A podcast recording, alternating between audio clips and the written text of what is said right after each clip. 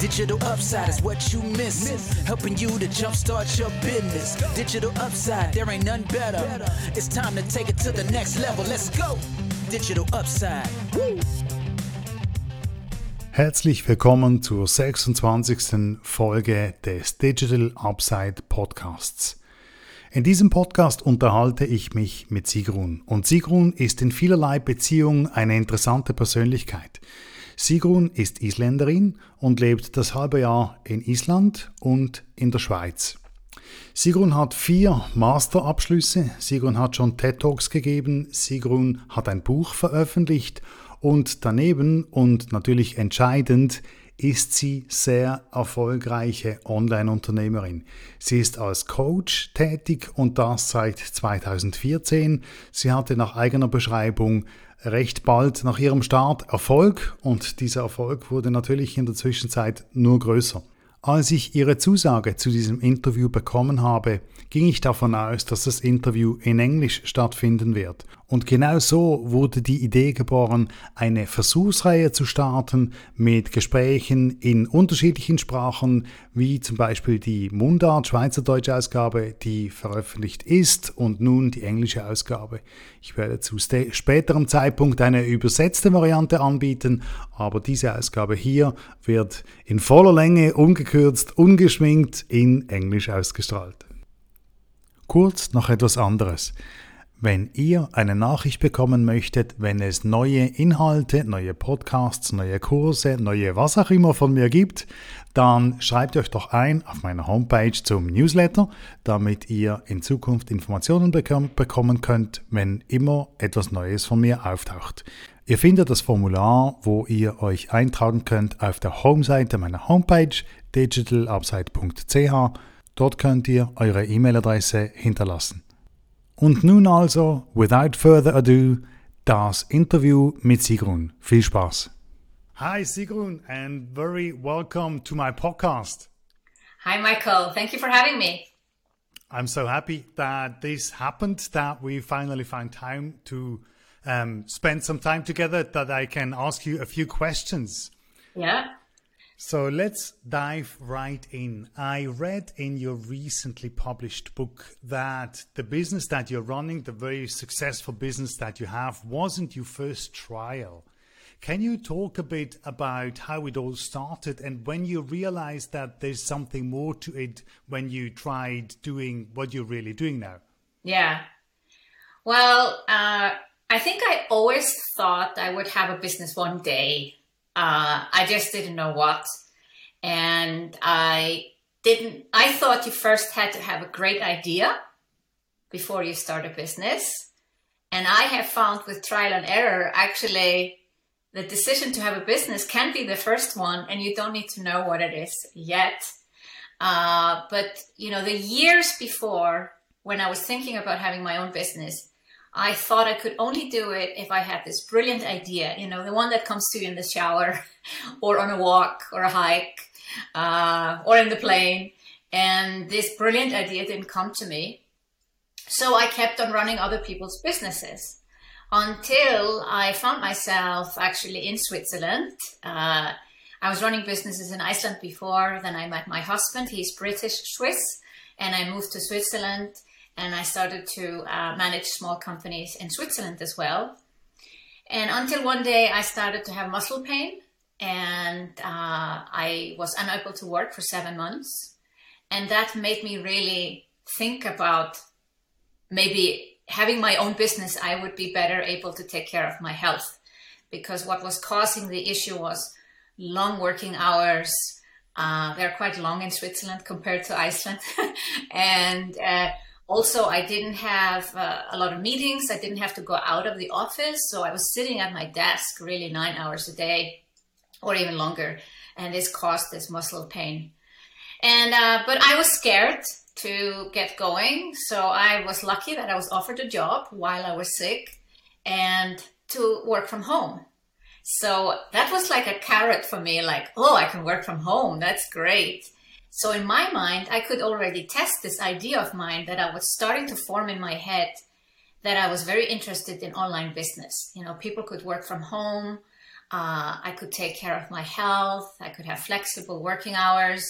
So for one and a half years, I tried it out as an employee, how it was to work from home, and I loved it. And this is now over 10 years ago. And then I realized I wasn't the right employee in this job, so I suggested that they uh, find someone else. Uh, and suddenly I found myself unemployed, and I still had this muscle pain issue. And uh, I knew this was the time to get started. You know, uh, I was, what was my age then? Probably 42. Uh, and so it's actually the average age of starting a business is around 40. Oh, really? Yeah. Is that yeah. the average? Yes, it's 41, I think. So I was 42. I was like, yeah. Uh, because you have then gained enough experience. Um, you know, we always hear about these entrepreneurs uh, that start a company really young, like Richard Branson, Gary Vaynerchuk, and all these like famous entrepreneurs that they basically start a business six years old or 12 years old or 18 years old. Most entrepreneurs do not. Most entrepreneurs are employees first, gain good experience, and then when the time comes, they start a business, and those businesses are likely to survive because they have a lot of experience. And so I knew I wanted to start a business after losing my job and getting sick. And then I went to the unemployment office, and they told me point blank, you are unemployable because I had been a CEO. I had studied architecture and computer science and business. I did not fit into one box, and in Switzerland, that's not good. You should be in one box. and so they told me, uh, just go ahead, we'll support you. So I, I got into a program where they support you to start your own business, which was really good. But now I come to the point that you were asking me about what should my business be about. And I was a passionate photographer. I had a photo studio at home. So that was one of my ideas to become a photographer. Um, I was even starting to charge for portraiture sessions, but that was location dependent. You know, if I would take pictures of people, they would have to come to my studio, and I couldn't just have a studio on the go. I would probably have to have it in a, uh, you know, in a certain city or, or village. And I also thought to myself, I don't know, it just felt like a very hard business to get into, but the location dependency was really the killer for me. Another idea I had was to write travel books.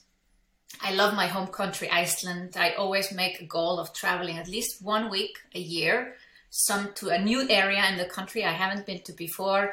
Uh, I think this was very helpful when I got to know my husband and he had two small children.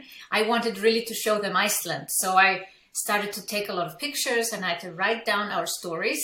And I thought this idea of having a travel book for families with lots of pictures and instructions what they can do with their kids. Well, I wrote the book. It's not been published. What hmm. happened was when it came to the maps, I was like, oh, I can use Google Maps. No, no, no, no. You cannot just take Google Maps. You have to get permission. You have to license it. And that was a very complicated process. And it sounded like also a very expensive process. And I felt like, okay, is this travel book idea really that good? You're like, how many books can I write per year? One or two? Can I really live from it? It dawned on me that this idea wasn't as exciting as I thought it was originally. Um, then Even I though thought, the book was finished. Eh, the book was half finished, but I couldn't publish it because I didn't have the maps. I would have to draw the maps. You know, you a lot of people do that. They take Google Maps and they just draw on top of the maps, and then I could publish it. But I thought, okay, is this a sustainable business? You know, just bringing out one book, what what does that bring? Um, so no, I I I I I, I the idea. Basically, went to the rubbish bin, like the photography idea then I thought about uh, a business consultancy. So I had been a consultant when I was a CEO. I would do uh, sometimes business plans, and if I found myself between jobs, uh, actually the startup scene in Iceland was very well aware of me, and I would often get projects to write business plan for startups, especially those who were applying for grants. So I knew how to do that so that they would get the grant.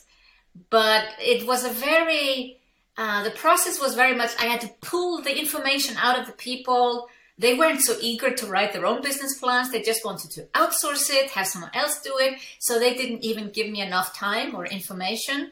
And sometimes I just had to make things up. And actually, in one instance, I was helping a startup, uh, wrote the business plan, and I noticed they needed some pictures. The pictures were used for years. I did that for free because I just enjoyed taking the pictures. Uh, they used the pictures for years, but I doubt that the business plan was used. And it's very disappointing to do a job, whatever job it is, and realize your job is not bearing any fruit. People are not using the results. then it came to the, I think this was the last idea I tried out or thought seriously about was an online shop. I, uh, I was really no, I decided I wanted to do an online business. That was really like, that was getting very clear to me because location independence, how do you get location independence, online business, working from your laptop from anywhere in the world? I was mainly thinking Iceland and Switzerland. I'm from Iceland, I live in Switzerland. I want to spend 50% of my time in each country. So that was clear to me, online business, but I thought maybe an online shop would be cool. Uh, and I love Icelandic design. And I thought, hey, maybe I can do a shop and people from all over the world can buy Icelandic design. Uh, I set up a Shopify account and make a mock-up website. You know, it was not like finished for people to buy from, but just for me to test, like the process. I talked to vendors. I went to a special fair in Iceland, talking to people, uh, meeting people, different designers. I went and visited two companies that were already successful at exporting and I got two partners that could cooperate with me because I was living in Switzerland, so I needed a partner in Iceland. And then it dawned on me all these things like shipping and returns. and I was like, oh my God, if someone wants to return an item, they have to ship it back. Where do we would keep stock? Would we have to keep stock in Central Europe, not just in Iceland, because shipping from Iceland to the rest of Europe is very expensive you could not also not have the stock in Switzerland because shipping from Switzerland is again very expensive. You would need the stock in Germany. The problems were just starting to be like, ah, I'm not so excited about this anymore. And then the final thing that really killed the idea was when I went into Google keywords and put in uh, Icelandic design, and it turned out nobody was searching for it. And if nobody is searching for what you want to offer, well, you can give up a nice business idea. So yeah, these were all the things that came to my mind, and I spent around 18 months in what you call soul searching or business searching, determined to start a business until one day I got so frustrated and said, okay, I'm actually going to do it. I'm actually going to become a business coach. That was the thing that I had been avoiding the whole time. And when you started this business of being a, a business coach, when did you why didn't you have the same experience in that case? How did you realize, hey, that is it. This is me. This is my my. This is where I belong. Yeah. So during all of this, let's say soul searching, business searching, uh, I was active in Facebook groups. I had done an online business course back in 2013 and I'd got to know a community of thousands of people, mainly women, who were on their online business journey. I didn't know what I wanted yet, but they were asking for advice on this and that, and I felt compelled to help. I had run IT companies before, website design company. Uh, I we had put together websites for some of the largest companies in Iceland, I knew a lot about online, even though I didn't know exactly how to build an online business myself. I was able to help. And I was in this situation of helping people without any thoughts of actually trying to sell anybody anything. It was just really uh, because I was searching for what I wanted. And sometimes that's the best way. And then you just see where are you being helpful? Where are people asking you for advice? And what happened in this particular Facebook group was that people started to attack me and say, Sigrun knows. Oh, Sigrun helped me last week. I think she can help you. And there was this snowball, and people started to kind of look for my advice. and uh, and tag me in the group and and, and really yeah, respect my opinion when I posted something people would comment on it and in the beginning I didn't see it as a business I was still searching for what I wanted to do and um, it wasn't until uh, at the end of 2013 someone told me about another online course it was more like an accountability online course it was not directly business related and I said oh I'll join this course because I felt I was still searching. I was still not really knowing. When I joined the course and saw what the woman was doing there, she was basically making people take action on their dreams and da, da, da, I was like, that, that that's what I can do. Like basically with business strategy and online business combined, I love making people take action. And it just hit me like a lightning. I said, this is it. I felt, I don't know if you read the book from Paulo Coelho, The Alchemist. Uh, I read it, it, a long time ago. Yes, yes, many of us have read it. It's it's like a, uh, it's like an, uh, an example. You know, you can read it literally. Oh, there's a boy searching for a treasure, or you can read it in a way like, hmm, if I'm searching for something, maybe I'm looking in the wrong places. So I was there, having ten years experience as a CEO. Uh, turning companies around, doing mergers, doing startups, and I was avoiding actually calling myself a business coach. Uh, I knew that consultancy was not my thing because then you are doing the work and you don't know if the company will implement it or not. I loved helping these individuals. These were women and also men who were trying to figure out how to create their website or how to get their Facebook page reach up and I obviously could help them, and I saw the results of the work, and that gave me uh, this positive feedback that we're all looking for when we do a job. We want to know if we did a good job. Mm-hmm. Now, the the whole coaching business online seems to be full of participants. There's almost no market entry barriers. The tools are readily available and usually do not cost a lot of money, but what does people like you make success um, successful? What brings the success? What what are the I don't know three five success factors that turn um, a trial into a success? Yeah, the market is getting more crowded, as you say. Uh, anyone can call themselves a coach. Uh, anyone can start an online coaching business, and it takes uh, very little financially and also in time, which makes it very attractive. So, low barrier of entry, as you said. And what makes people stand out? In the beginning, I would just make my website like anybody else. I would just talk about how I could help. And then, because I was active in Facebook groups, I gradually got clients over to my website and they would sign up for my things. I didn't realize that you actually do have to bring out your uniqueness. You know, I had studied, I, I, I did an MBA at London Business School. Of course, I learned about you unique uh, selling proposition, but USP. somehow, yeah, USP. Uh, but somehow, when I was starting my own business, I didn't realize what is my USP and how do I communicate it. Yeah. So in the beginning, I wouldn't share so much that I was a CEO for 10 years. I didn't share that I was from Iceland, although people would maybe hear that I'm not a native English speaker. I didn't emphasize it. I didn't. Ta- I didn't talk about that once I was. Uh, I used to have a motorcycle, or that I live in two countries. But actually, my clients care about all these things. I attract highly educated women. You know, I have four master's degrees myself, and I have 10 years CEO experience. So when my clients are comparing, like, who should they work with?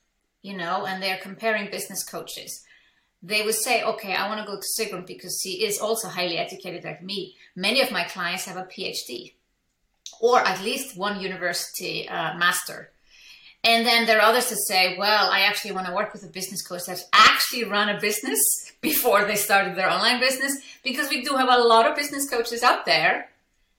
Their first business is a business coaching business.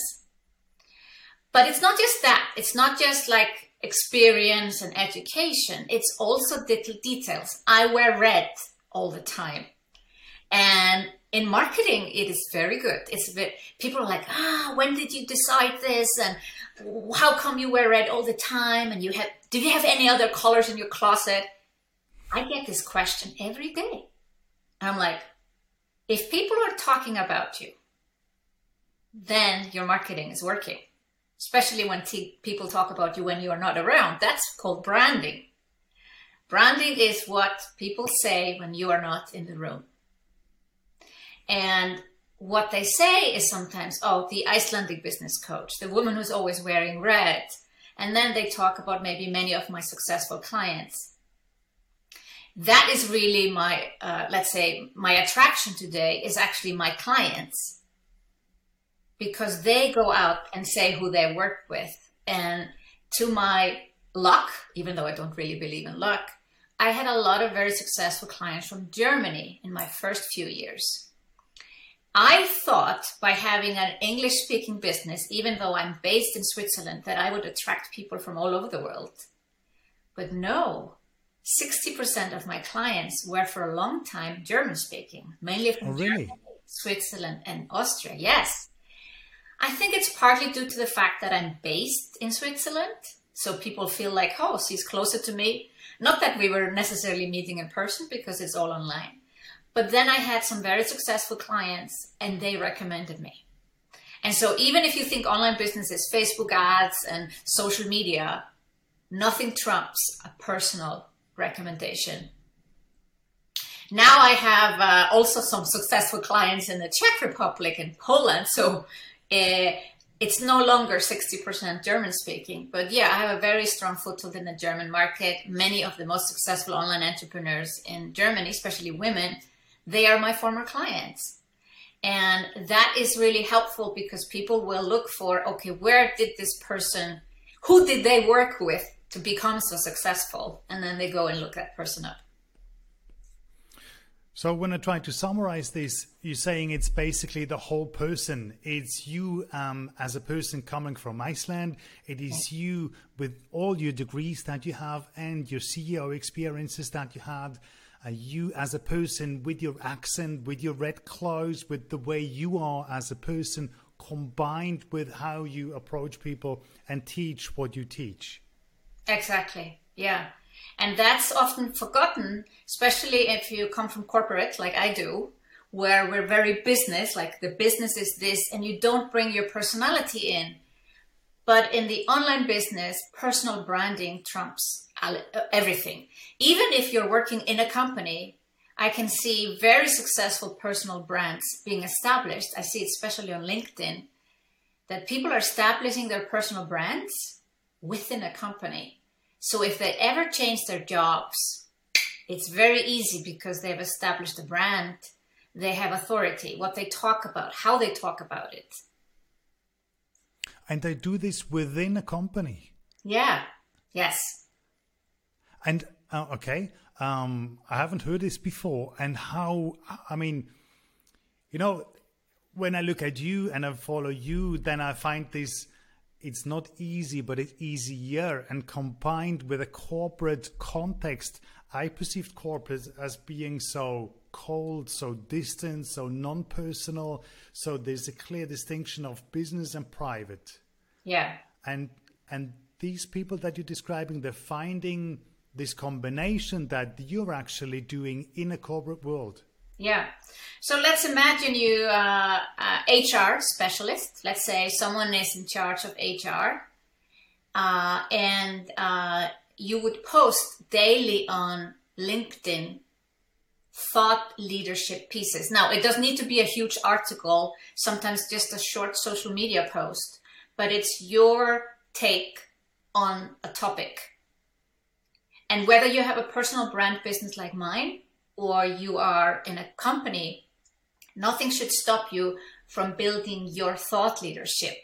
So let's say, because I'm all about gender equality, if World Economic Forum publishes a new report, let's say on Monday, you read it, and by Friday, you have out a LinkedIn article about your opinion on that report. This you can do whether you're inside a company or outside a company, any individual, we basically we can all be broadcasters, we can all be podcast hosts, uh, and we can share our voice. And I think it's really cool for people in companies to do this, whether they plan to go to another company later on or maybe start their own business in the future. Uh, the, the, the, the, the jump is going to be much easier if they have established their thought leadership. Mm-hmm. That's really cool. So, and would you say anyone can do it? I would say theoretically anyone can do it. And I inspire and empower, especially women. I also work with men, but mainly women, uh, that anyone can do it. But I know also from my team, there are people on my team that used to be entrepreneurs and they realized they don't like to be so visible. They don't like to market themselves. They don't enjoy it. They don't enjoy going on a podcast and sharing their story, or they don't feel they have a story, although I know everyone has a story, but it's about learning how to share it. So there are people who don't like the marketing of themselves. So they have the skills to build an online business or coaching business, everything, but they just don't like that part. And we're all different people. And so I have people on my team that have given up on their companies and said, okay, I'll rather be in a team. And they want to be a part of a mission though. So they're not here to just work for Sigrun. Yes, he's a fun person and everything like that. But my mission is to accelerate gender equality through female entrepreneurship. So they buy into the mission. They're like, I want to be a part of something bigger than myself. I don't want to be the person in the forefront doing the marketing, going on Facebook Live and all that stuff. I'll support someone else. Okay. Yeah. Yeah. That yeah, that makes sense. I mean, I thought I thought more in the direction of given that you want it, can anybody can anybody do it? Given that you want it, I truly believe anyone can find a way. For instance, not everyone needs to be on video. There are mm. ways to just write blog posts. Uh, but you need to be willing to market yourself. Mm-hmm. And if that piece is missing, then it's better to be a part of, of somebody's team or, or work in a mm-hmm. company. So if the willingness to market yourself is there, you can find a way that is more fitting to your personality. There are people who love being on video, they're very extroverted, and others prefer to write uh, one or two blog posts a week these are both valid marketing methods. Uh, and so we don't have to put everyone in the same box. But yeah, if the willingness is there, I think they can do it. Mm-hmm. You said that at the beginning, about 60% of your customers were um, from German speaking countries, and you have the international market, the English speaking market. When you combine these two, do you find a difference between the German speaking market to the international market?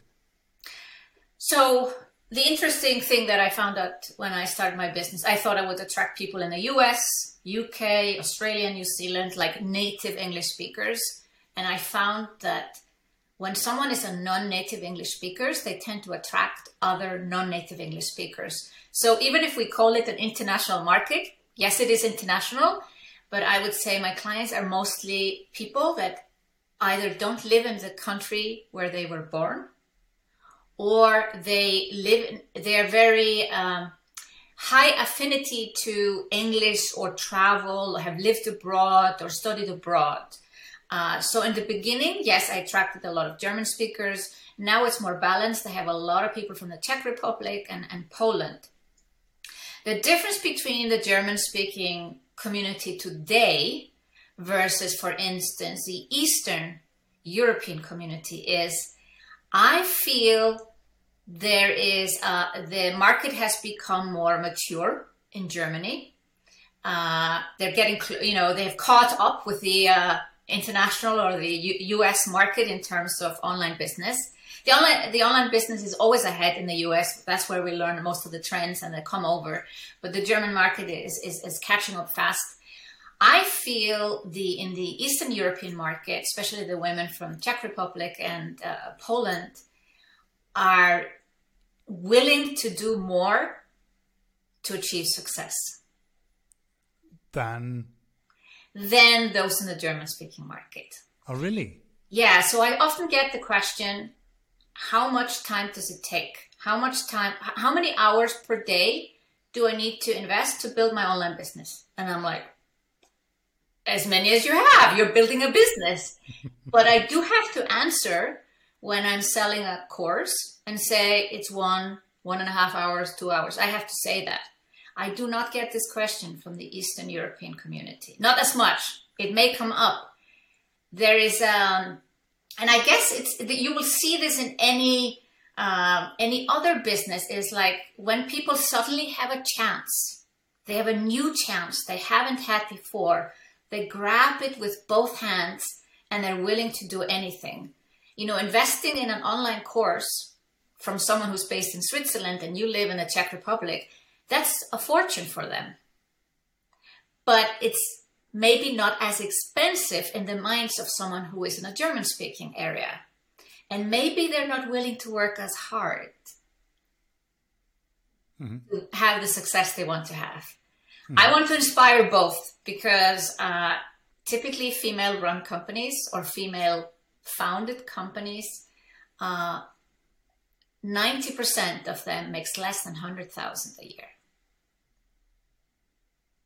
Mm-hmm. And so, if uh, about one third of companies are founded by women, that's great. And Tendensteigen uh, is growing. Sometimes I throw in a German word, uh, but they make only four percent of the total revenue. Okay. So if you take revenue of all companies, four percent is from female-owned companies. That is shockingly low. Yes, it is. Yeah. And why is it? Because a lot of women treat their companies as hobbies. Okay. They do it part time. Okay, they so they're not underestimating themselves? No, actually, the female owned companies are more stable, more stable than men owned companies because women uh, are taking less risk. So when you take less risk, you have also lower returns. So 90% of the female owned companies earn less than 100,000 years. Most of them have no employees and they can only pay themselves small or no salaries. And I, re- I literally have these women as my clients, so I know what I'm talking about. It's not just statistics, it's actually real people and I'm encouraging them to think bigger. So I my goal is to get as many as possible to cross the million dollar mark. There's only 2% of them who make that. Uh, but that is really my goal. But first, we need to change this attitude of part time. You know, my business is something I do on the side when I have time. I take a break in the summer. I'm like, who takes a break in the summer? Um, I want women to think about you have to be financially independent. You cannot rely on a man or a partner. And, you know, we know in Iceland, when someone divorces, they go their separate ways. Each person has to be financially responsible for their own future. This has been the way for the last 50 years. So this is no, this is normal to me.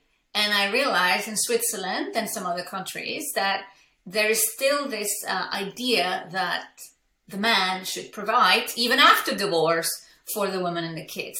And that is an outdated model.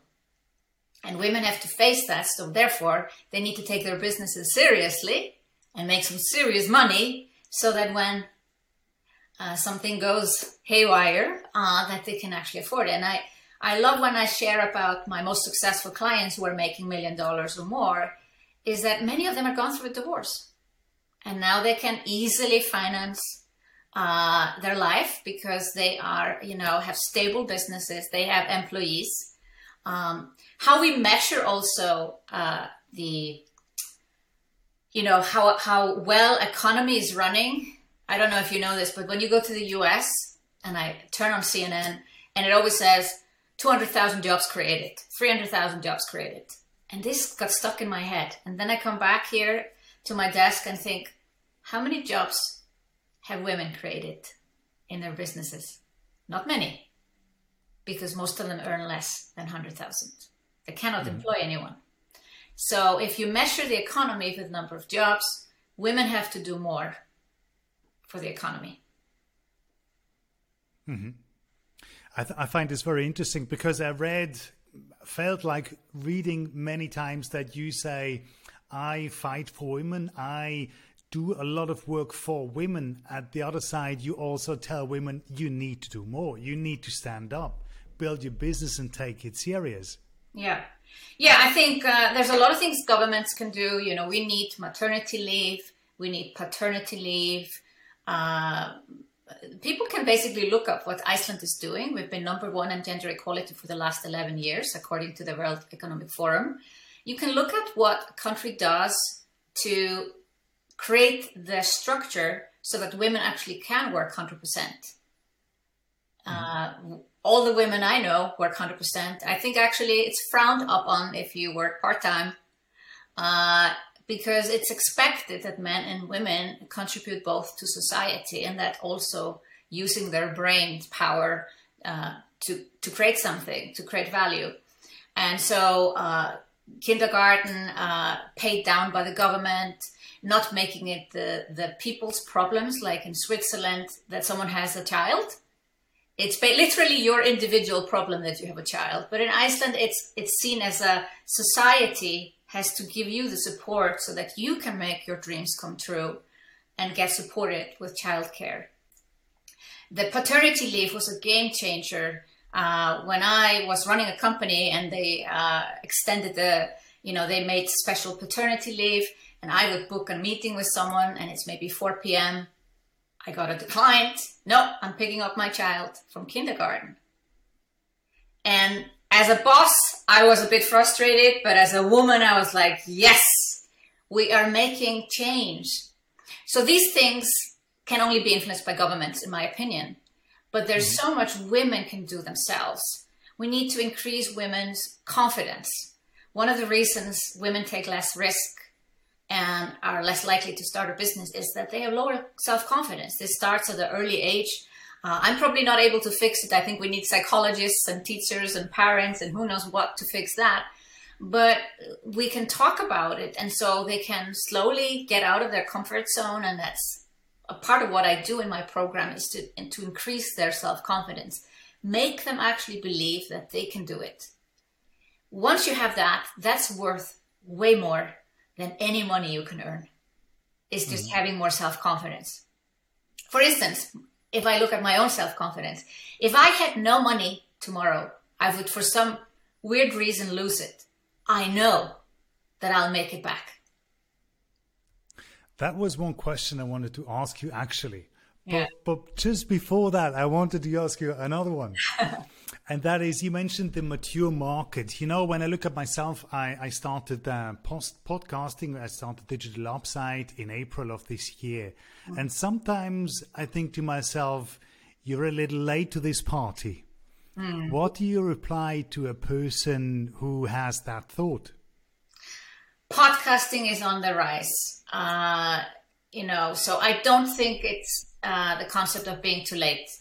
I think podcasting is, yes, it's a competitive market. And I think people have sometimes too high expectations on what they can achieve with a podcast. When I started my podcast 2017, I thought it was too late and it was not.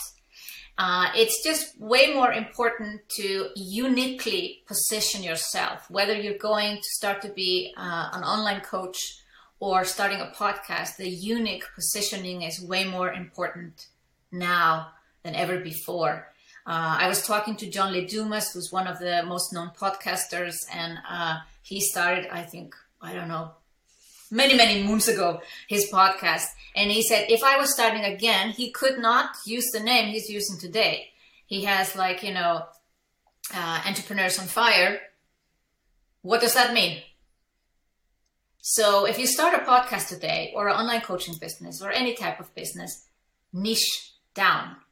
Pick a very clear title.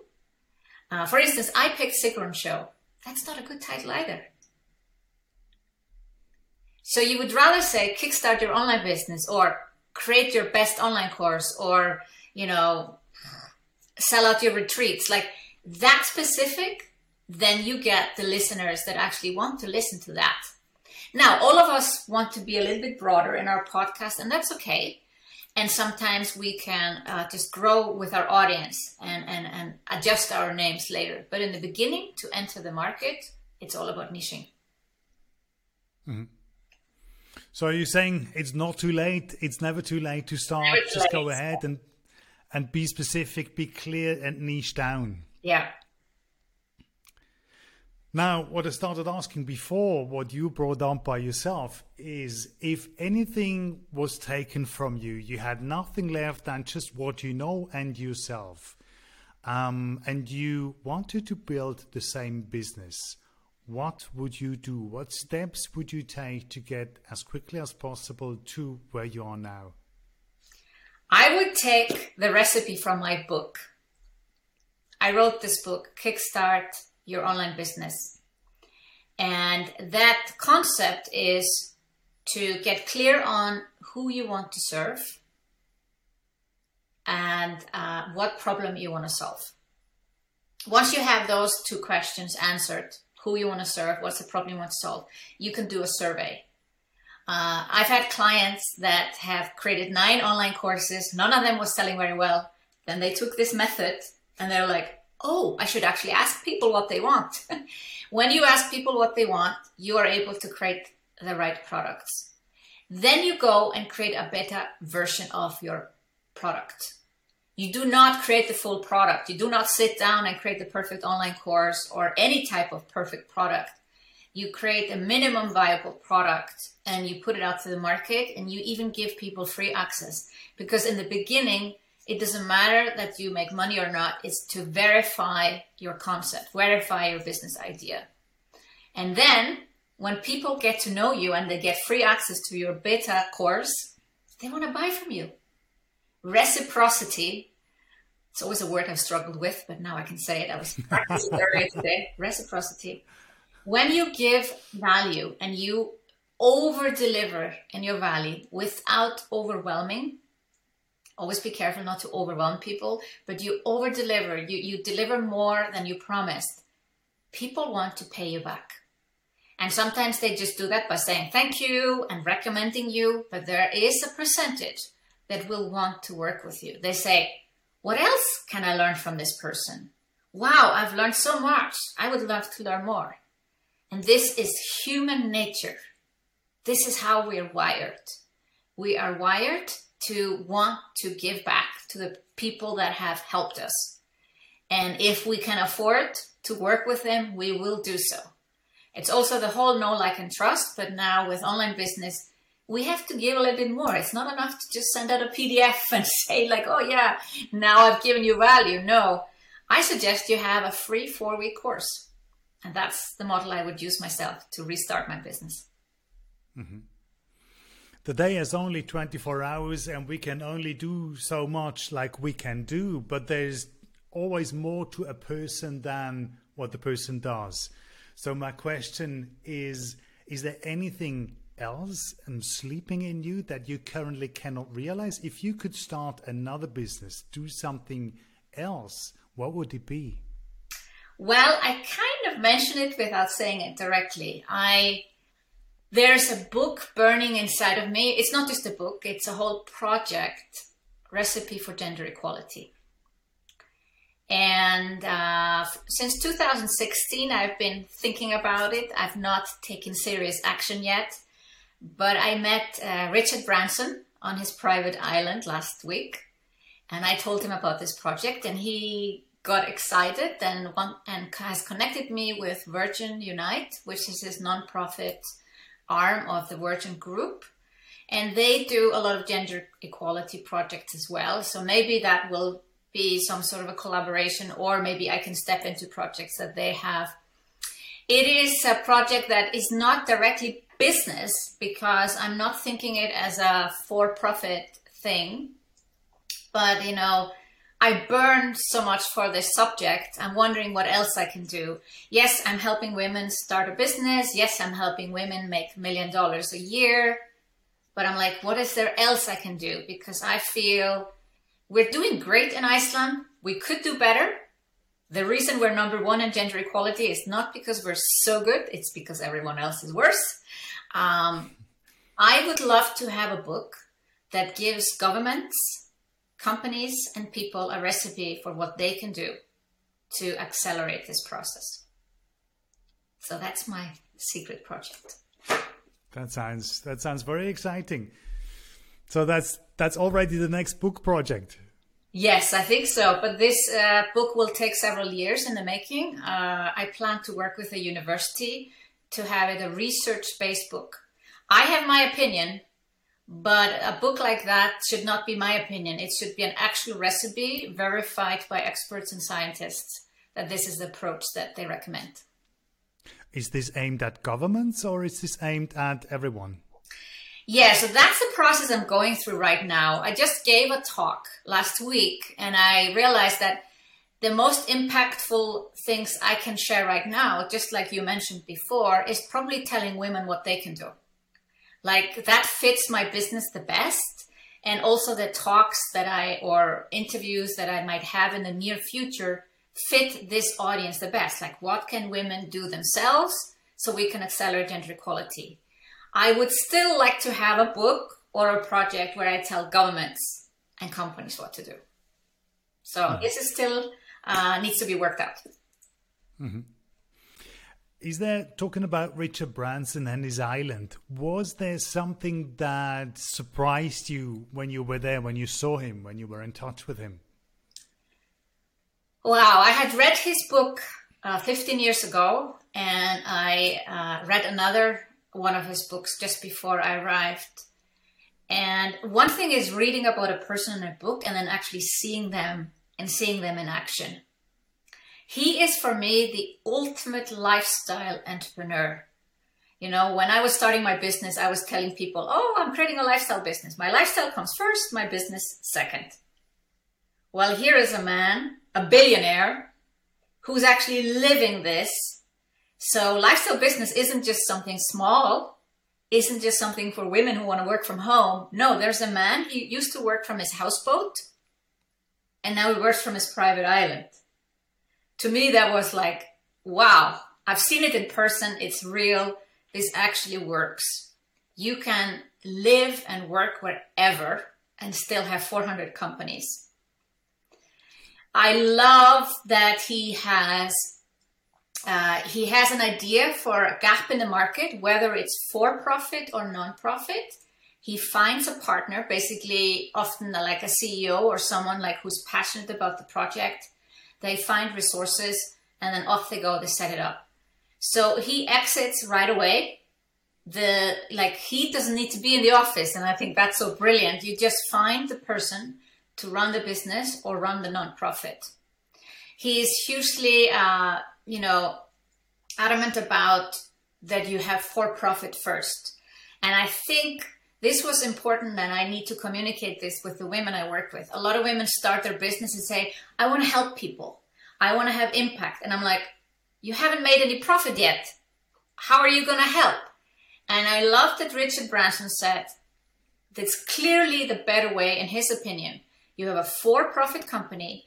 You can reward the people who help you build the company properly. You know, uh, you can uh, pay them better salaries and make them have a share in the profit or even shares in the company. Then you can take out that profit to build a non-profit. But if you start with non-profit alone, it will never get as big because you're always thinking you're thinking on a lower level versus thinking actually on the profit level yeah there were many things that uh, I just felt he, he he's a better, greater person than you can imagine in the books. Very generous. Um, he was finishing a tennis match when I was walking past, and I needed a. Uh, everything is with a golf cart on this island, you know, and it's very hilly. Uh, so you typically want a golf cart to drive you somewhere. And he said, "You need a lift." And I said, "Yeah, I just ordered a car." No, no, cancel that. I'll drive you. And I'm like, here's a billionaire. Why would he drive me? Like, oh, I know I'm a guest on his island, but he doesn't know me personally.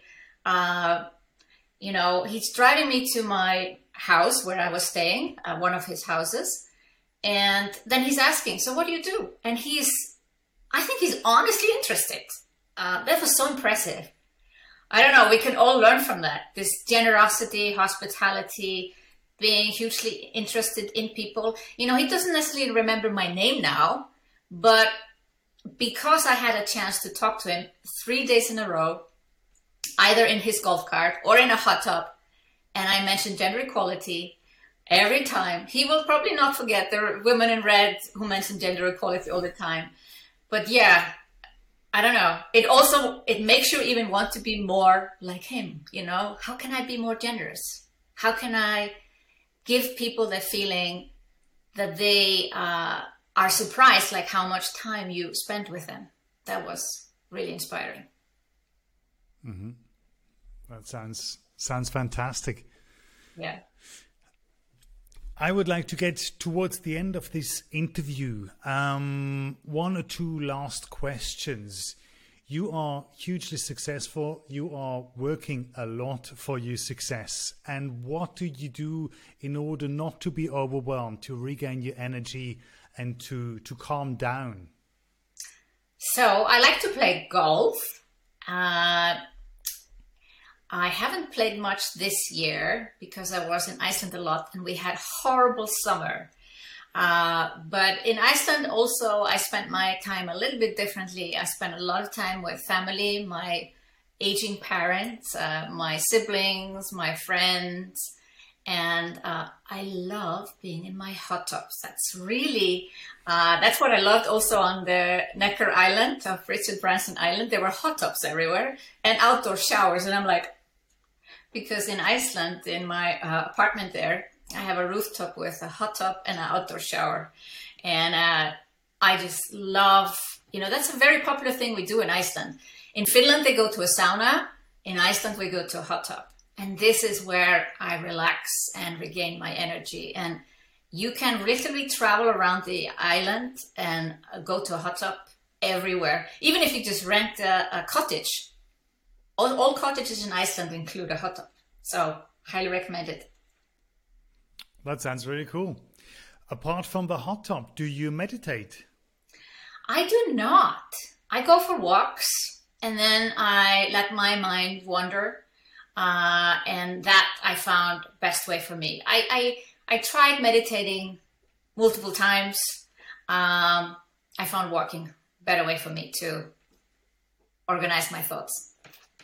Mm-hmm. I mean, there's also walking meditations. I mean, walking itself, being alone, being I don't know somewhere in the forest, can can feel the same as meditation when you get your head clear and the ideas start coming, or yeah. you just spend time with yourself. I find it a win-win situation. I move my legs, and my it clears my head. Mm-hmm. Last question: Do you have a fixed morning routine? So that is a good one. So I'm I'm a I'm not a morning person. I'm not a morning person. So a few days a week where I have to start early because I like to give my team a structure that they can follow. So maybe depending on where I am, if I'm in Iceland or Switzerland, I may have to start my day at 8 a.m. because of the time zone difference. So it's 8. So that's the early start. That's an early, early start. Yeah, 8 a.m. and then what I what I really do, I just get out of bed, I take a shower, I eat my skyr, which you can get in Switzerland also, skyr from Iceland. Uh, and then I'm just literally on the minute, eight o'clock, ready to have a call. I am not a person that likes to get up early in the morning. Later in the week, uh, typically Thursdays and Fridays, I have no meetings. Uh, these are the days where I can really just focus on my own projects and then I will really take my time and I will go on my Peloton and I will ride the Peloton for 20 minutes. Then I'll do some exercises uh, or stretching after that. Then I go into my hot tub. And that uh, is a wonderful way to start the day. But the day gets a little bit later, of course, because this routine takes longer. Yeah, makes sense. Mm-hmm. All right. So I want to be respectful of the time. I thank you very, very much for spending time with me and patiently answering all my questions. Thank you for having me, Michael. It's been a great joy to be here today. Thank you for tuning in. Digital Upside Podcast. Information on innovation got you coming back. Woo! DigitalUpside.ch. Let's go.